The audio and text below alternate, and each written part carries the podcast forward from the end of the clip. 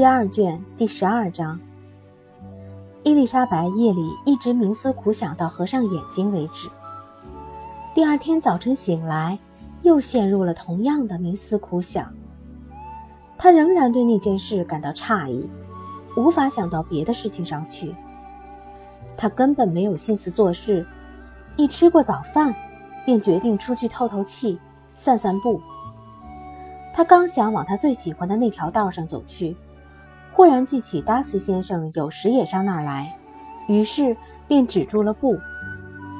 他没有走进庭院，却踏上了那条小道，以便离开大路远一些。他依然沿着栅栏走，不久便走过了一道门。他沿着这段小道来回走了两三趟，禁不住被清晨的美景吸引住了。便在园门前停住了脚，朝园内望去。他到肯特五个星期以来，乡下发生了很大变化，枣绿的树木一天比一天青翠。他正要继续往前走，蓦然看见庭院边缘的小树林里有个男子正朝他这里走来。他怕是达西先生，便赶忙往回走，但是那人已经走得很近了。可以看见他了。只见他急急忙忙往前赶来，一面喊了声他的名字。伊丽莎白已经扭头走开了，但是一听见有人喊他，虽然听声音知道是达西先生，却只得在朝园门口走来。这时候，达西也已来到园门口，拿出一封信递给他。他身不由己地接住了。达西带着傲慢而镇定的神气说：“我在林子里转悠了好久，希望能碰见你，请你赏个脸看看这封信好吗？”说罢，微微鞠了个躬，重新走进林子里，立刻不见了。伊丽莎伊丽莎白并不指望从中获得什么乐趣，但是出于极其强烈的好奇心。还是拆开了信。使他更为惊奇的是，信封里装着两张信纸，写得密密麻麻、满满当当。信封上也写满了字。他一面沿着小路走，一面开始读信。信是早晨八点钟在罗西斯写的，内容如下：小姐，接到这封信时，请你不要惊慌。昨天晚上向你倾诉衷情，提出求婚，结果使你那样厌恶，我自然不会在这里再表钟情，或者再次求亲。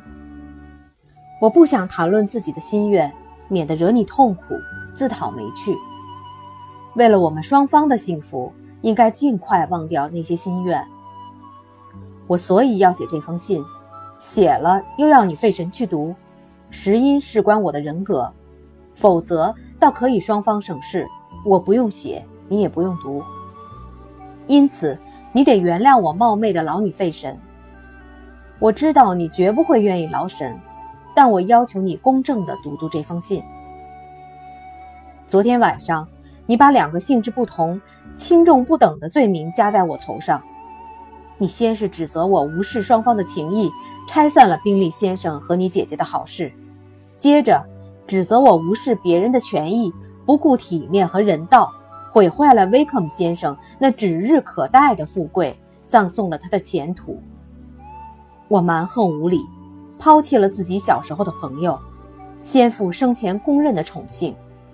一个无依无靠的青年，从小就指望我们的恩赐，这真是大逆不道。相比之下，拆散一对只有几周交情的青年男女。实在是小巫见大巫。下面我要如实的陈述一下自己的行为和动机，希望你读完之后，将来不再像昨天晚上那样对我言辞苛刻。在进行必要的解释时，如果迫不得已要讲述一些自己的情绪，因而引起你的不快，我只得向你表示歉意。既是出于迫不得已。那么再多道歉也就未免荒谬。我到赫特福德郡不久，便和别人一样，看出了宾利先生在当地的年轻小姐中特别喜爱令姐。但是，直到那次菲尔的举行舞会的那天晚上，我才担心他真正萌发了爱恋之意。我以前也常见他坠入情网，在那次舞会上，我有幸跟你跳舞时，才偶然从威廉·卢卡斯爵士那里得知，宾利向令姐献殷勤已经弄得沸沸扬扬，大家都以为他们要结婚。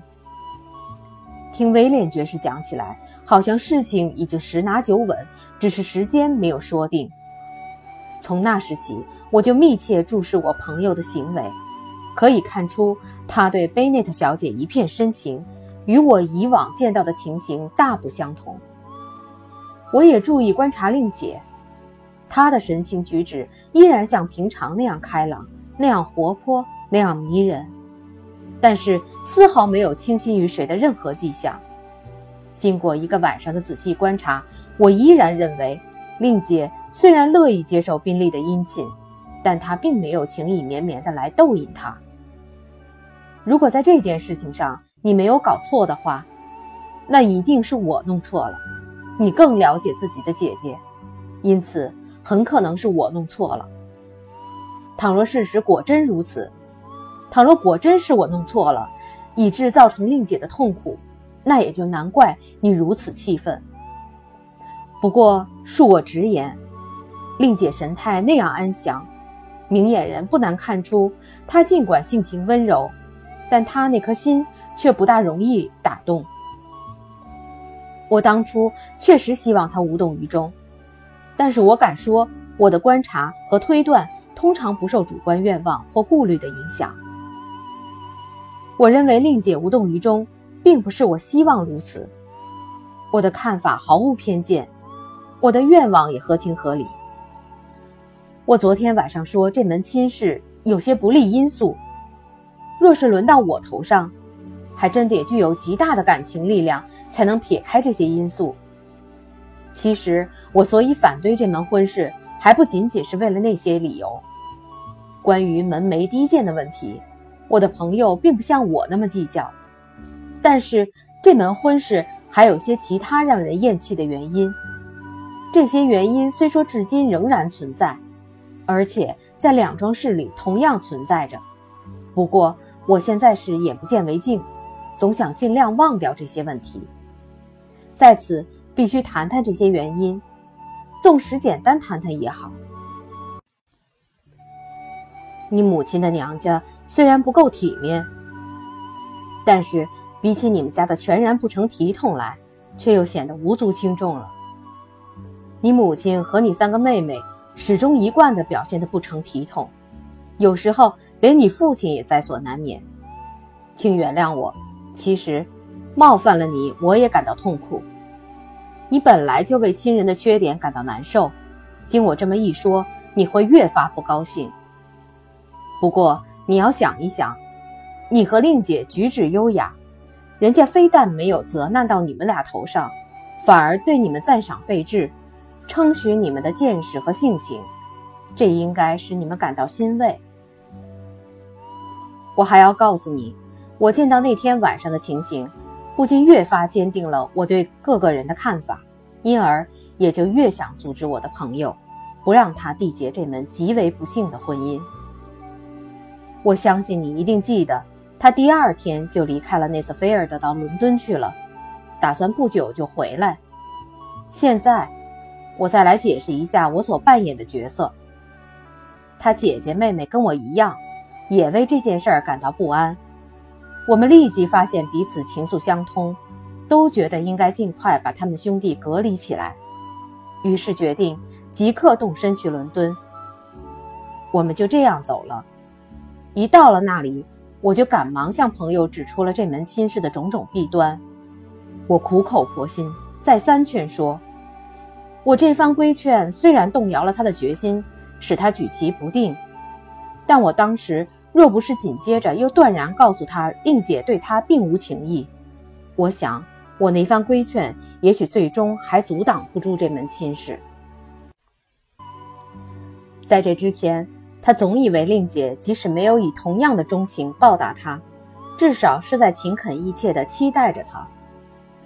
不过宾利天性谦和，遇事缺乏自信，总是比较尊重我的意见，因此要劝导他认识自己看错了人，那是件极其轻而易举的事儿。他认识了这一点之后，我们便进一步规劝他不要回到赫特福德，这简直不费吹灰之力。我并不责怪自己的这些举动，前后回想起来，我只做过一件亏心事儿，那就是说，令姐来到城里之后，我不择手段地向她隐瞒了这个消息。这件事不但我知道，宾利小姐也知道，但她哥哥直到现在还蒙在鼓里。其实，他们两个即使见了面，也未必会产生什么不良后果。但我觉得宾利并没有完全死心。见到令姐还会带来一定危险。我这样隐瞒，这样遮掩，也许有失自己的身份。然而事情已经做过了，而且完全出于一片好意。关于这件事儿，我没有更多好说的了，也不需要再道歉了。如果我伤了令姐的心，那也是出于无意。自然，我这样做你会觉得理由不充分。但我迄今还不觉得有什么不妥当的。关于那另外一桩更重的罪名，说我亏待了威克姆先生，我只有一个办法加以驳斥：向你和盘托出他和我家的关系。我不知道他具体是怎么编排我的，但我在这里陈述的真相，可以找到不止一个信誉卓著的证人。威克姆先生的父亲是个非常可敬的人。他多年来掌管着彭伯里的全部家业，表现得十分称职，这就自然而然地使得先父愿意帮他的忙。乔治·威克姆是先父的教子，因而先父对他恩宠有加。先父供他上学，一直上到剑桥大学，这是对他最重要的帮助，因为他父亲让妻子胡花滥用，折腾穷了，无力供他接受上等教育。这位年轻人言谈举止总是那么可爱，先父就喜欢和他交往。不仅如此，先父还非常器重他，希望他能从事教会职业，打算替他在教会里安插个职位。至于说到我自己，早在好多年以前，我就把他看透了。他恶习累累，放荡不羁，虽然小心翼翼地加以遮掩，不让他最好的朋友察觉。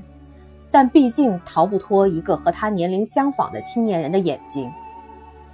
我常可在他不提防的时候看出他的真容，而先父达西先生则得不到这种机会。说到这里，我又要引起你的痛苦了。痛苦到什么地步，只有你自己知道。但是，不管威肯先生在你心里勾起了什么样的情感，对其性质的怀疑。绝不会阻止我来揭示他的真实品格，这里面甚至还难免别有用心。德高望重的先父大约在五年之前去世，他至终都十分宠爱威肯先生，在遗嘱里特别叮嘱我要根据他的职业尽力提拔他。如果他受了圣职，等俸禄优厚的牧师职位一有空缺，便立即让他补上。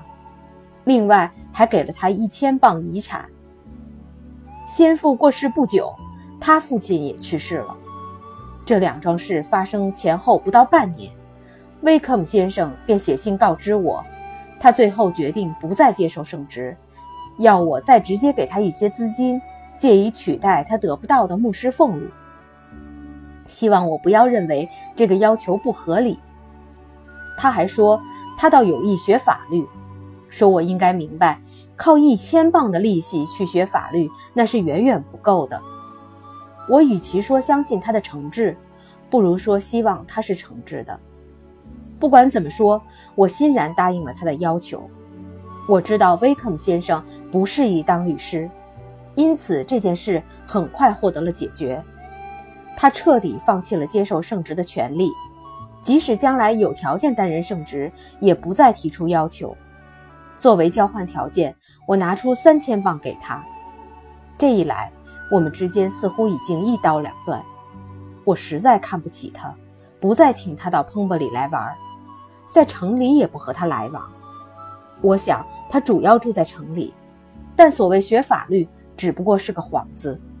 如今既然摆脱了一切羁绊，便整天过着游手好闲、放荡不羁的生活。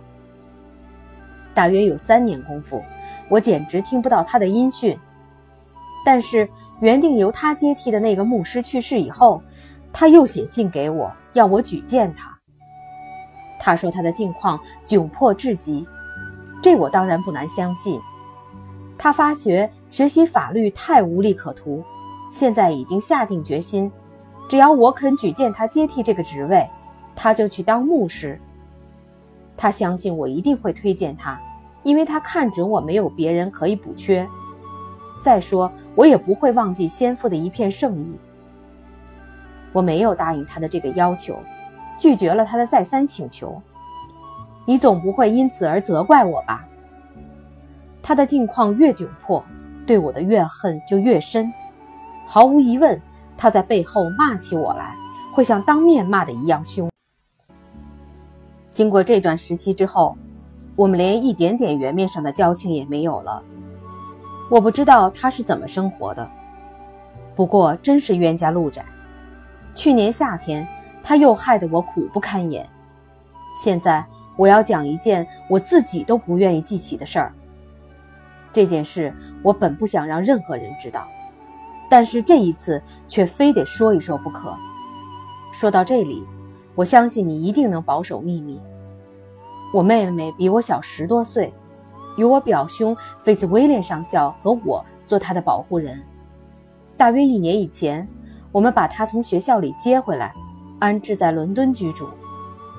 去年夏天，他跟管家太太到拉姆斯盖特去了，威廉姆先生也跟到那里，无疑是别有用心。